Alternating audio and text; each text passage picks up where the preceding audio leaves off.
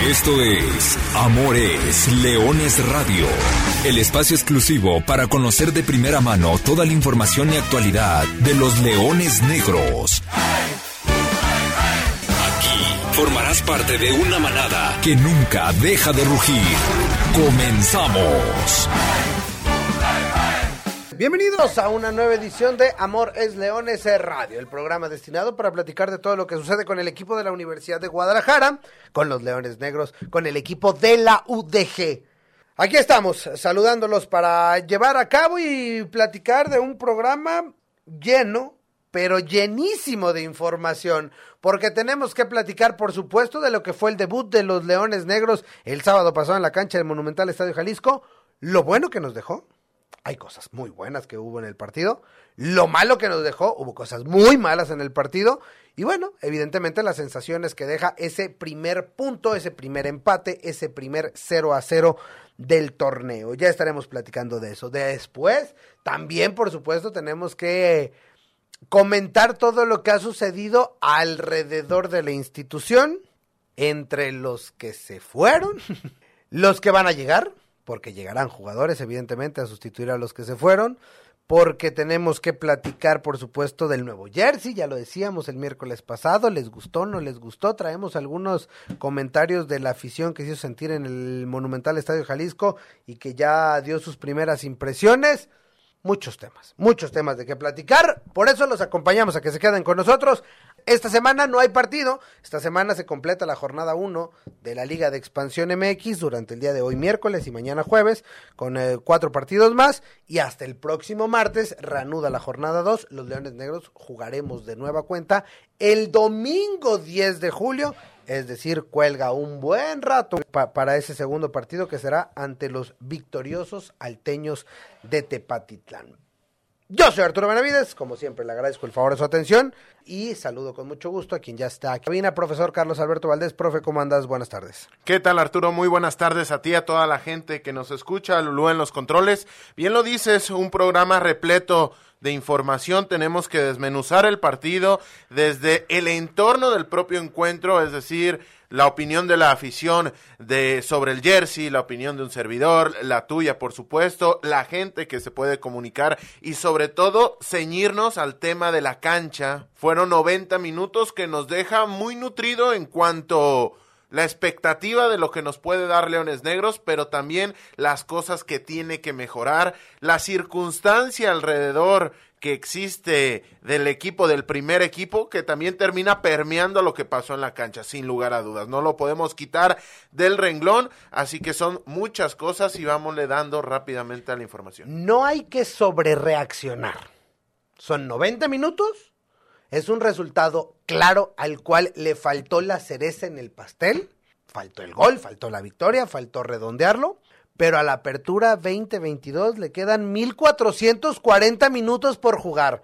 Así que no sobrereaccionemos a un primer resultado, a una jornada 1 y a un inicio de torneo. Y con eso arrancamos entonces el análisis del partido.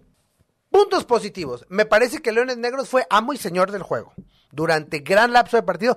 Tal vez un par de acciones que fueron 5 o 10 minutos en el primer tiempo y sobre todo el arranque del segundo cuando es ese mano a mano que saca de muy buena manera Salim Hernández.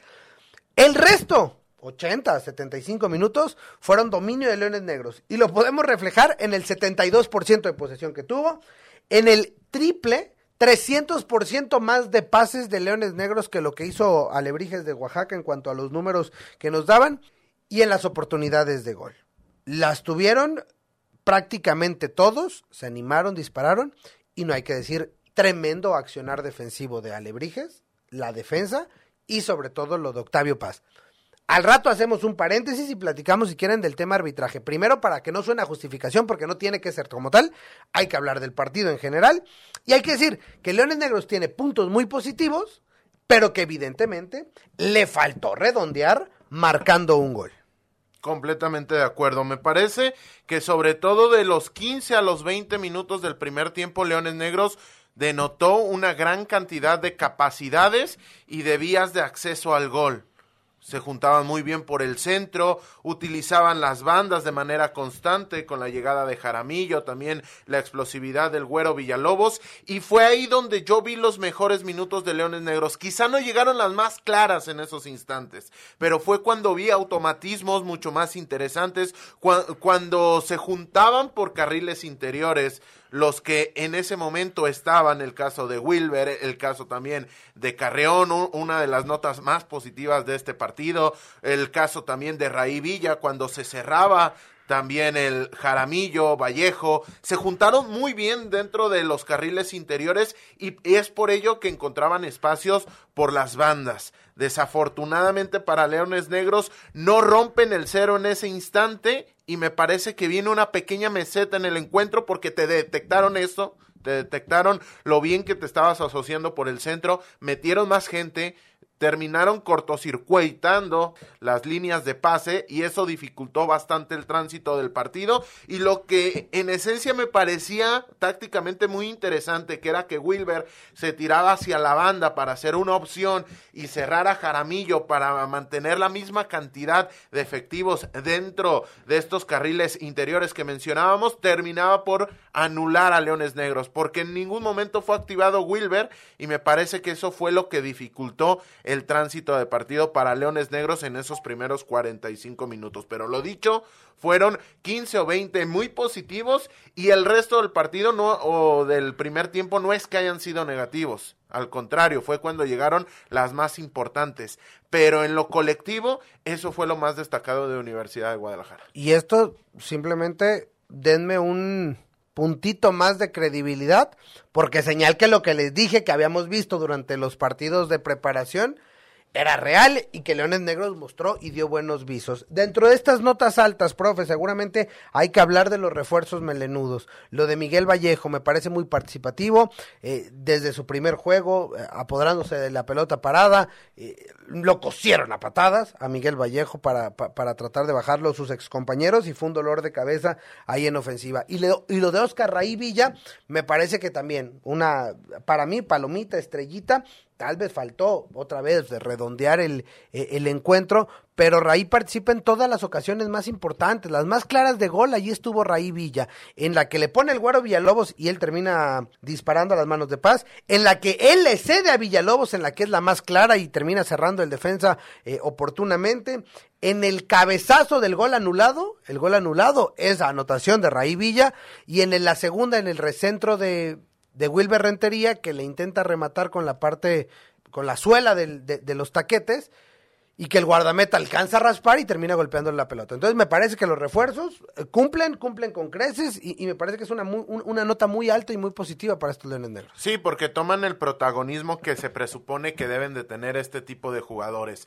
En el momento que piden el esférico, que participan dentro de dentro del juego, si tuviéramos el dato de expected goals de Raí Villa, debería ser altísimo, porque la realidad es que estuvo muy cerca de romper la paridad que, que, se mantuvo a lo largo del partido y ni qué decir de la asistencia del Güero Villalobos. Lo vi ahí en el estadio y me parecía que había un desvío de algún defensor intentando justificar a Villalobos. La realidad es que toma una mala decisión. Me parece que no, no espera el paz, me parece que, que, no esperaba que le regresara el, la que le dio a Raí, ¿no? Que, que, que Raí golpeara. Tendría que haber llegado con la parte interna acomodado para simplemente chocar la pelota y, y, empujarla a la red. La recibe, se sorprende, no es intenta, no sé ni siquiera se intenta recortar, simplemente se le encuentra en el camino, va muy fuerte la pelota y bueno, pasa lo que tiene que pasar. Sí, porque recapitulas la jugada eh, después de videos y con los ángulos que nos puede otorgar la producción el pase es espectacular porque hace una comba.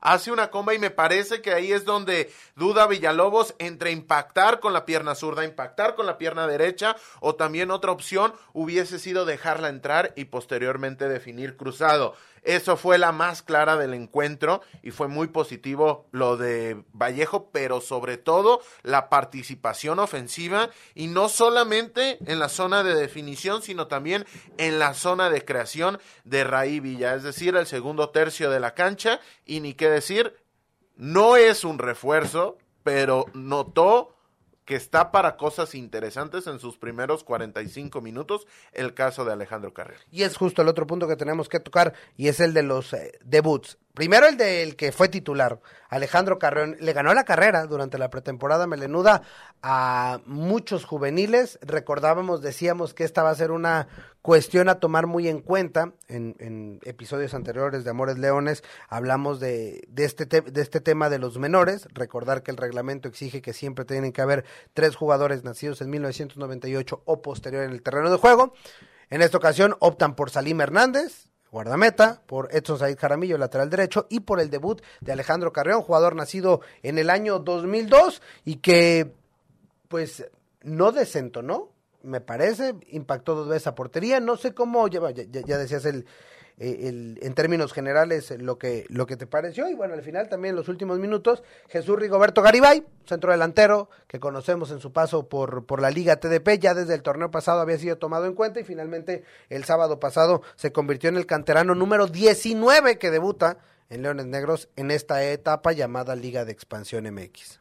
Lo de Carrión me pareció con bastante cuestión técnica, me, pareció destacado en el apartado técnico. También en el apartado táctico lo noté con una lectura interesante porque se sabía sobrar de buena manera, hacía las coberturas de gran manera. Quizá se fue diluyendo conforme al cansancio, conforme al ritmo del, del partido y terminó teniendo un par de excesos de confianza. Recuerdo una por el costado izquierdo en el arranque de la segunda parte que termina deshaciéndose de un balón de manera bastante errónea, pero importante que lo hizo bien en una labor como interior, cuando Leones Negros parecía que iba a sobrar a Romario Hernández como base de la jugada como cinco, y adelante de ellos iba a estar Wilber Rentería, las cerradas del Güero Villalobos, y sobre todo de manera más posicional Carrión, me parece que fue lo más destacado que le vimos en el encuentro de esa posibilidad que tuvo de tres cuartos de campo que finalmente sale a la posición de Octavio Paz, pero esta dualidad de jugar como doble contención o jugar como interior es muy importante que Leones Negros tenga la capacidad y tenga los jugadores con la inteligencia para detectar cuáles son los requerimientos dependiendo de la zona donde parten en la cancha. Y luego el que entra a ocupar su lugar y el que tenía esa posición ganada, se puede llamar de alguna manera el torneo pasado, Dani García Guzmán, también entra y entra también respondiendo de buena manera, impactando a portería y animándose. Es decir, pues al menos creo que gusta, gusta, no sé usted qué piense, ahora platicamos de lo malo, del negrito en el arroz, evidentemente, y de lo que le faltó al equipo, además del gol, también ese tema arbitral polémico. Una situación, a ver, separemos las cosas. Leones Negros no ganó el partido porque no metió gol. Sí. Punto. Hay una parte, un accionar, una serie de decisiones del árbitro central que deja un sabor de boca. No es justificación, pero tampoco podemos obviar este tipo de situaciones evidentes que, que, no podemos dejar pasar desapercibidas. De entrada, hay cuatro acciones. Dos que las podemos discutir. Uno, el gol anulado a Oscar Raivilla, porque si bien me parece que es exagerada la infracción, podemos decir que hay argumentos, que Paul Bellón le pone los dos brazos antes de saltar. Ya en el salto lleva las manos abiertas, pero, pero pudiera haber una justificación. Hay un trazo cambio de juego que Miguel Vallejo intenta recentrarle justamente a Raí Villa y el balón pega como de rebote como en la parte del bíceps, antebrazo, en la parte superior del brazo de un defensor. Una jugada rápida, difícil de ver probablemente y que incluso ni siquiera se reclama tanto, ¿no? Entonces, pongamos esas dos de lado. Pero después hay dos acciones no evidentes. Hay una agresión del portero Octavio Paz, si no la ha visto puede ir a redes sociales de un servidor, es increíble es un tiro libre que cobra Jairo González, le cae el guardameta, se levanta, quiere apurarse al despeje, lleva el balón en la mano izquierda, se lo cambia a la mano derecha, espejea a Raí Villa con la mirada, levanta el brazo y de una manera artera le, clava el, codo antebrazo en la parte del cuello. Le hubiera ido a la cara, quién sabe si, le alcanza a abrir o algo más. Y no pasa nada. O sea, no pasa nada, sigue la jugada, 20 segundos el árbitro regresa y le da la mano al portero como que, o sea, sí lo vio. Peor aún, viene la acción en los instantes finales, un disparo de fuera del área, una segunda jugada Dani García pega un zapatazo hermoso, sabrosísimo con dirección de portería y el balón, muy claro, muy evidente, le pega en el brazo abierto de Gerson Huerta, eh, el defensor de, de, Alebrijes. Y ahí sí todo, Leones Negros, todo el estadio, que también es una parte que a mí me gustó mucho, que, la gente, y ahora la, comentarás tú que estuviste en la tribuna, se vuelca en, en, la pensión y el árbitro, 20 segundos además, como que espera que a un tercero le diga qué hacer, él es el que estaba de frente, luego señala el área y luego va caminando y parece que señala penal, luego saca de meta y termina diciendo tiro de esquina. Híjole, no lo podemos obviar, no es justificación, no por eso empató Leones Negros, pero bueno, son, cosas que, que no pueden pasar desapercibidas. Sí, es complejo el tema del arbitraje, sobre todo la cuestión actitudinal, que creo que es lo que más calienta dentro de la cancha, porque terminas viendo una superioridad moral del árbitro, porque es consciente sobre todo de la agresión de Octavio Paz, regresa, le da la mano, le pareciera que le dice felicidades, felicidades, no la vas a marcar, no la marques, no pasa absolutamente nada. Leones Negros tuvo que haberse acercado a la victoria por otras vías, pero lo que realmente calienta dentro de la cancha y a la grada es este tema de decir voy y te doy la mano. ¿Para qué vas?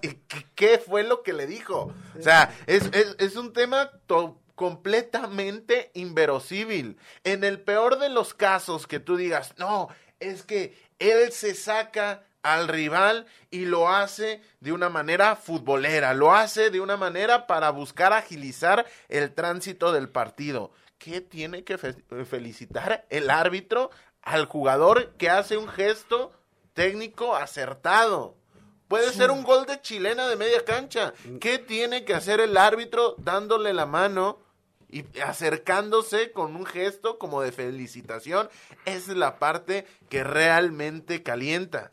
El tema del penal, la incertidumbre que se vivía en la grada en ese momento, la gente festejó el penal, después se calentó, posteriormente se volvió a calentar, festejó el tiro de esquina, porque de lo caído, caído, dijera el eh, refrán, terminaste obteniendo un tiro de esquina en el cual surgió la jugada el remate de cabeza abajo que saca de buena manera el propio Octavo Paz, pero ese tipo de incertidumbre, más allá de las decisiones que tiene una complejidad, ser árbitro, estar en una cancha y tomar ese tipo de vías o, las decisiones propiamente, el tema actitudinal que dices, no tienes certeza de, de cómo te van a venir. Repito, Leones Negros tuvo que acceder a la victoria por otras vías. Desafortunadamente, en la medida de que no completas la tarea, dependes de este tipo de cosas que como ya lo hemos visto y no creo que sea una persecución per se, el arbitraje, si en primera división es muy malo, en liga de expansión tienen lo peor de la, de la liga TDP, que es la prepotencia, pero también tienen la incapacidad de la primera división. Entonces estamos en un limbo bastante, bastante complejo y es por ello que hay que manifestar el hecho de que para mí lo más reprochable es esa falta de certeza en el acción. Y, ya ni entramos en, tema de manejo de partido, faltas recurrentes, eh, acciones que pudieran haber sido de amarillas más para rojo. Eso, eso ya es otro tema, ¿eh? Y, bueno, y hay otra situación que que no me quiero meter. Al final, desde la semana pasada lo platicamos, que era un partido muy parejo, que la historia entre los dos equipos eh, es una de las eh, más igualadas con las que tiene Leones Negros y bueno, terminó reflejándose en eso. Cuatro empates de manera consecutiva entre Alebrijes y Leones Negros, entre oaxaqueños y tapatíos.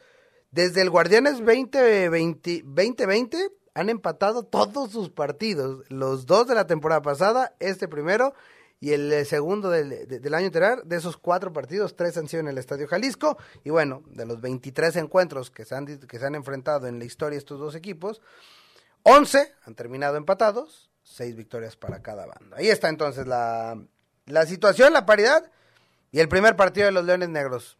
¿Qué le pareció a la afición? ¿Qué le pareció a la manada que nunca deja de rugir? Lo escuchamos el pasado sábado fue el inicio del torneo Grita México Apertura 2022 para el equipo de los melenudos de los Leones Negros, disputando el partido como locales contra Lebrijes de Oaxaca Y así fue como la manada que nunca deja de rugir nos compartió su experiencia. Sí, sí, sí, gran, gran, actuación y sobre todo pues gran inicio ¿no? de la UDG. Se ve potencial y pues esperemos que sigamos igual. Me encantó el partido y estuvo bueno. Me encantó cómo jugaron la UDG muy bien. A mí en lo personal sí me gustó mucho el equipo y ahora sí un equipo más compacto tocando el balón muchísimo más que los torneos pasados. Las incorporaciones de Vallejo y de Ray la verdad las vi muy bien. A Vallejo me lo traían, no salía del pasto, me la estaban tundiendo gacho, señal de que, de que les estaba calando eh, el juego que traían. Este, la personal me gustó, me agradó, me agradó mucho el equipo. Creo que por ahí tuvimos la oportunidad de, llevarnos el partido por unos dos golecitos, digo, no se dio, pero pues esperemos que sigan con ese, con ese, con ese poncho. Fíjate que el primer tiempo este, estuvieron dominando como los primeros 30 minutos Leones. Después así como que medio se les fue cayendo el partido, ya empezaron a llegar los alebrijes. Pero eso sí, estos cabrones estaban jugando pero puerco, o sea, con todo. ¿Cuántos mamones? Ah, imagínate, o sea. Y luego el árbitro también haciéndose de la vista gorda. O sea, el, portero no, se dejó ver súper mal el de los alebrijes. La neta, cuando tumbó al, al 9, no, sí se manchó. Creo que estuvo parejo el partido, un poco a favor de la UEG, la verdad. Dominaron un poco, pero estuvo siendo un poco parejo. Así también, el horario y día que tuvo Leones Negros para el encuentro pareció favorable para varios de los aficionados, ya que no siempre tocan fechas tan accesibles para los partidos de los melenudos como local. El horario, la verdad es que pues un horario muy a gusto, con la lluvia, muy, muy tranquilo. Entonces, pues bueno, el, partido se, se, tornó un poco, ahora sí que UDG tuvo llegadas, pero pues no se pudo concretar. Digo, a mí en lo personal sí me, agrada un poco más porque le da la oportunidad a la, afición de, venir, ¿no? Estamos acostumbrados en el fútbol tapatío más o menos a ese tipo de horarios, ya que te pongan un martes a las 5, digo, prefiero que me avientes un sábado a las 5 que, que un martes a las 5, sinceramente, ¿no? Este horario sí está chido, sábado 9, está, aguanta, a mí se me hace chido, pero ya un domingo, no, pues ahí sí, pues le parte la madre a lo familiar, o sea, está cañón. Un, domingo a las 9, no.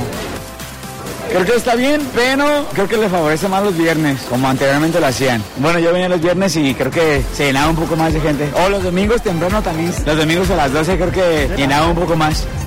Sí, porque entre semana no puedo venir porque pues tengo escuela los días, nada más los viernes y los sábados está bien. La buena noticia es que también seguirán habiendo más partidos en fin de semana este torneo, para que puedan ir a apoyar al equipo de la Universidad de Guadalajara, los Leones Negros. Para Amores Leones, Natalia Hernández. Ahí está, el buzón de la manada expresándose, me gusta. Me gusta cómo la afición da sus puntos de vista. Recordar, no nos vamos a cansar de reiterar esta situación. Los horarios no los pone la institución, los horarios no los pone el club, los horarios los determina, sabrá Dios cómo, las televisoras, las ventanas. Ya lo explicamos la semana anterior. Y bueno, tocará esperar este fin de semana y afortunadamente el próximo fin de semana, es decir, el 10 de julio, podremos volver a tener actividad en el Estadio Jalisco, aunque sin un horario extraño para asistir, pero bueno, muy televisivo, como será el domingo a las 10 de la noche. Sí, te toca la, la ventana estelar, va a ser un horario nuevo quizá para ser de fase regular. Las finales se juegan en este horario. Normalmente Cimarrones llega a tener este, este tipo de horarios porque sabemos la particularidad del horario que con la que cuentan en, en Hermosillo, pero contenta la gente y sobre todo muy entregada al, partido, muy atenta al, al, encuentro. Estuvieron reclamando todo, estuvieron apoyando al equipo, estuvieron aplaudiendo cuando, cuando había que aplaudir. Llama la atención que Miguel Vallejo rápidamente ya se está convirtiendo en uno de los referentes de la afición en el momento que sale, se le toda esa grada poniente se le termina entregando le aplaude a la grada y la grada se le termina entregando al originario de Tuxpan, que es parte del dialecto que venía buscando Miguel Vallejo al llegar a, Leones Negros, este tipo de arropo de la gente. Pero hablando y terminando rápidamente el, el comentario del horario, siempre que sea en fin de semana, va a haber mejor y peor horario, pero siendo en fin de semana, me parece que facilita bastante, bastante la entrada, que sea positiva y, al, y a la gente le da un atractivo mucho más interesante. Sí, indudablemente, indudablemente y esperamos, bueno, ya la próxima semana hablaremos de la previa del juego ante Tepa y de cómo quedará Leones Negros ubicado. Hasta el momento, el único empate de la jornada este 0-0 con Alebrijes. Pero bueno, hay otros temas de qué platicar. Dejamos de lado lo que fue el debut del equipo de la Universidad de Guadalajara y vamos a un tema, híjole, tampoco no tan agradable de, de, comentar y que se hizo oficial la semana anterior. Y es que el Patronato Leones Negros dio de baja a dos jugadores, Marco Antonio Granados y Daniel Amador, dos jugadores importantes, talentosos, eh, está de más decir eh, su capacidad y su calidad futbolística, pero que bueno, la directiva decide tomar las medidas correspondientes y sobre todo en el momento oportuno. Y eso yo desde acá lo aplaudo, lo he escuchado en varios medios de comunicación, incluso entre los comentarios de las redes sociales. Hay cosas que no se pueden dejar pasar y sobre todo hay cosas que luego terminan permeando eh, eh, en, el resto de un grupo. Tú metes una fruta podrida a un frutero y te van a terminar podriendo todas, ¿no? Aunque sea una y las demás estén sanas. O sea, no puede estar así. Entonces, bueno, se incumplieron lineamientos del reglamento interno y se tomaron medidas disciplinarias que sientan un precedente, que le dicen a los que están no se puede, a los que vengan no se puede y a los demás en esta institución que representa la Universidad de Guadalajara en Leones Negros no se puede, no se va a tolerar ese tipo de actos. Entonces, bueno, es una institución que respeta sus valores y que lo hemos visto desde hace muchos años, pero que cada, cada acción desde hace prácticamente yo que desde el arranque de la pandemia se ha acentuado cómo Leones Negros respeta sus valores, siempre va pegado a lo mismo. Y así es, o sea, las cosas como tienen que ser, las cosas eh, son por la derecha y son por la derecha. No, no hay como que, bueno, los dos jugadores ya encontraron equipo, razones tendrán las, las instituciones, entendemos el por qué, ¿no? Pero bueno. Sí, únicamente señalar, me parece congruente congruente con que representas a una universidad. Entonces, eso te hace tenerte que ceñir a otro tipo de valores que pretendes permear no solamente a la institución, sino a la sociedad. No puedes llegar en esas condiciones a tu trabajo, sea el trabajo que sea, y sobre todo cuando depende de tu rendimiento, tu condición físico-atlética, el estado en el que estés, no puedes pasar de alto este tipo de cuestiones. Si los demás les abren las puertas, si los demás lo hacen, bien por ellos. Pero aquí en Leones Negros se tiene que sentar un precedente por lo que mencionas y a partir de aquí me parece fundamental el evaluar esta cuestión sobre el timing este es un proyecto a dos años. No hay ascenso esta temporada. Deportivamente te va a hacer mucha falta estos dos jugadores. No quieren estar, que les vaya muy bien.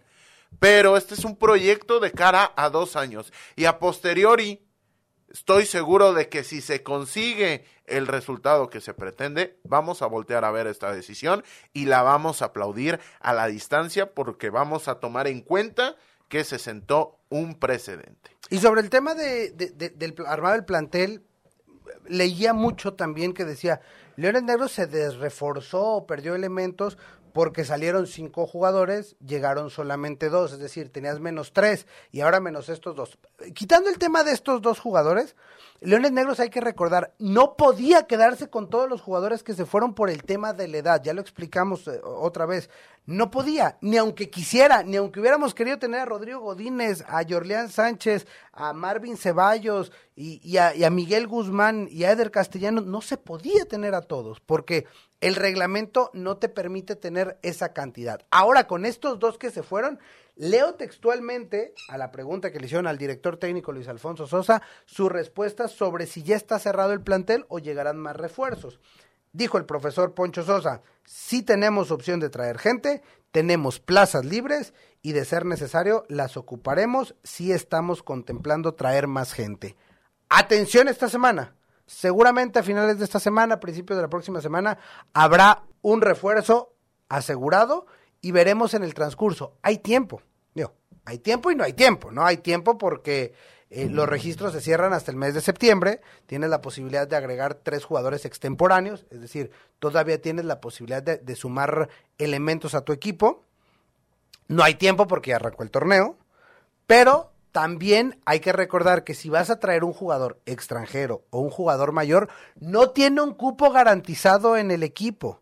Solamente pueden jugar ocho, ocho jugadores permanentemente en la cancha y hoy Leones Negros tiene 10. Es decir, tiene que dejar permanentemente al menos dos en el banquillo en espera. Tenía, tenía 12. Tenían que estar cuatro en la banca. Ahora quedaron 10. ¿no? Es decir, quien llegue igual tendrá que competir por un lugar e igual no tiene un lugar garantizado. Al menos que sea un jugador nacido en el 2000, ¿no? Pero mexicano y que venga de una sub-18, de una sub-20. Pero si viene un jugador mayor o un jugador extranjero, no tiene su lugar garantizado porque los cupos dentro de la cancha, pues ya lo vimos, si tomamos en cuenta la alineación del, sábado pasado, ya están ocupados. Paul Bellón, Jairo González, Juan de Alba, Romario, Romario Hernández, Wilber Rentería, Adrián Villalobos, Miguel Vallejo y Oscar Raí Villa. Ahí son ocho. Y en la banca tienes otros dos, como es el caso de Carlos Baltasar. Y, y, Felipe. López, claro, Felipe que, que, no tuvo, que no tuvo minutos. Entonces, agregar a alguien más termina siendo, no, no se arma doble filo, pero bueno, solamente que, que, quede claro esta situación y cómo está funcionando y cómo funciona el panorama de una plantilla en estos niveles y esta categoría. Sí, y nada más para terminar el comentario, el 5 más 2, es decir, el 7 en ausencias y en bajas de, en Leones Negros, puede sonar a bastante cuando lo evalúas con el más 2, o sea, el menos 5 del cual habíamos hablado. Pero si hubiera oportunidad, desmenuzaremos el protagonismo de los jugadores que se fueron. Y la realidad es que solamente Rodrigo Godínez tenía ese protagonismo y él se va a Liga MX. No es que la institución le haya dicho, oye, no tienes cabida. No, él se fue a Liga MX. Entonces hay que evaluar esa parte porque el 5 o el 7, mejor dicho, puede sonar a bastante, pero si nos vamos caso por caso, eran buenos jugadores, pero no tenían cabida dentro del once inicial y muchas veces tampoco en los cinco cambios. Entonces, a partir de ahí hay que evaluar las condiciones del reglamento y las condiciones del equipo lo tomas en cuenta esto, ves el 11 y habría que traer soluciones y no traer una carretada de jugadores por traer una carretada de jugadores, porque esto le tapa el hueco a los Carrión, el hueco también a los Garibay y dejarías de lado uno de los preceptos que tiene la institución como es exportar muchos jugadores desde cantera al primer equipo. Esta es la situación eh, con lo que sucedió la semana pasada. Ahora platicamos de temas más agradables o polémicos también, como lo fue el nuevo jersey de la Universidad de Guadalajara. En el partido pasado de los Leones Negros correspondiente a la jornada 1, el equipo de la Universidad de Guadalajara portó la nueva piel del torneo y con el cual la afición nos compartió críticas sobre el nuevo uniforme de local. Muy padre, está muy, muy, muy, muy chingona, más que la del año pasado. Los colores que siguen la tradición y los, así como los rayitos que trae. A mí me gustan los colores, digo, se respeta esa parte. Igual creo que como que los rayos no, no le van mucho, pero es innovar, ¿no? Eh, una buena propuesta. Mira, eh, sinceramente los, los colores predominan, que es lo importante, es la, tradición de, nuestro jersey, pero si te soy honestamente sincero, creo que los rayos como que no, no, me, no me acaban de, cuadrar del todo. Sé que es innovar, sé que es meterle pues innovación como tal, ¿no? Pero creo que sí habría que tenerle un poquito más de respeto al jersey, porque creo que tenemos el, el mejor jersey de todo, sinceramente de todo el país, y me puedo decir toda Latinoamérica.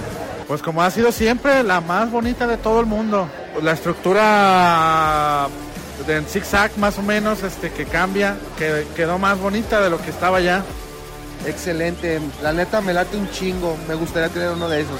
Viene marcando con diseños eh, innovadores, los cuales me gustó el zigzag, de por sí ya son hermosos los colores, pero con ese nuevo diseño me muestra más, más calidad, más, más presencia.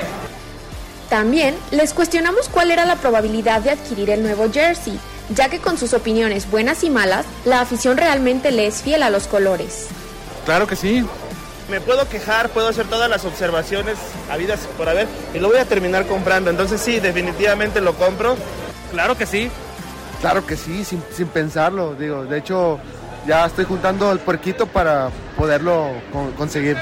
Así que, usted que nos está escuchando, ¿qué opina sobre la nueva playera para este torneo? ¿Lo compraría? Queremos escucharlos. Para Amores Leones, Natalia Hernández. Quiero escuchar la voz de un aficionado recalcitrante de la Universidad de Guadalajara. Profesor, todo tuyo el micrófono. Está abierto, ¿eh? Ya escuchaste. Hay gustos, en gustos se rompen géneros y dice mi papá, una que otra madre también.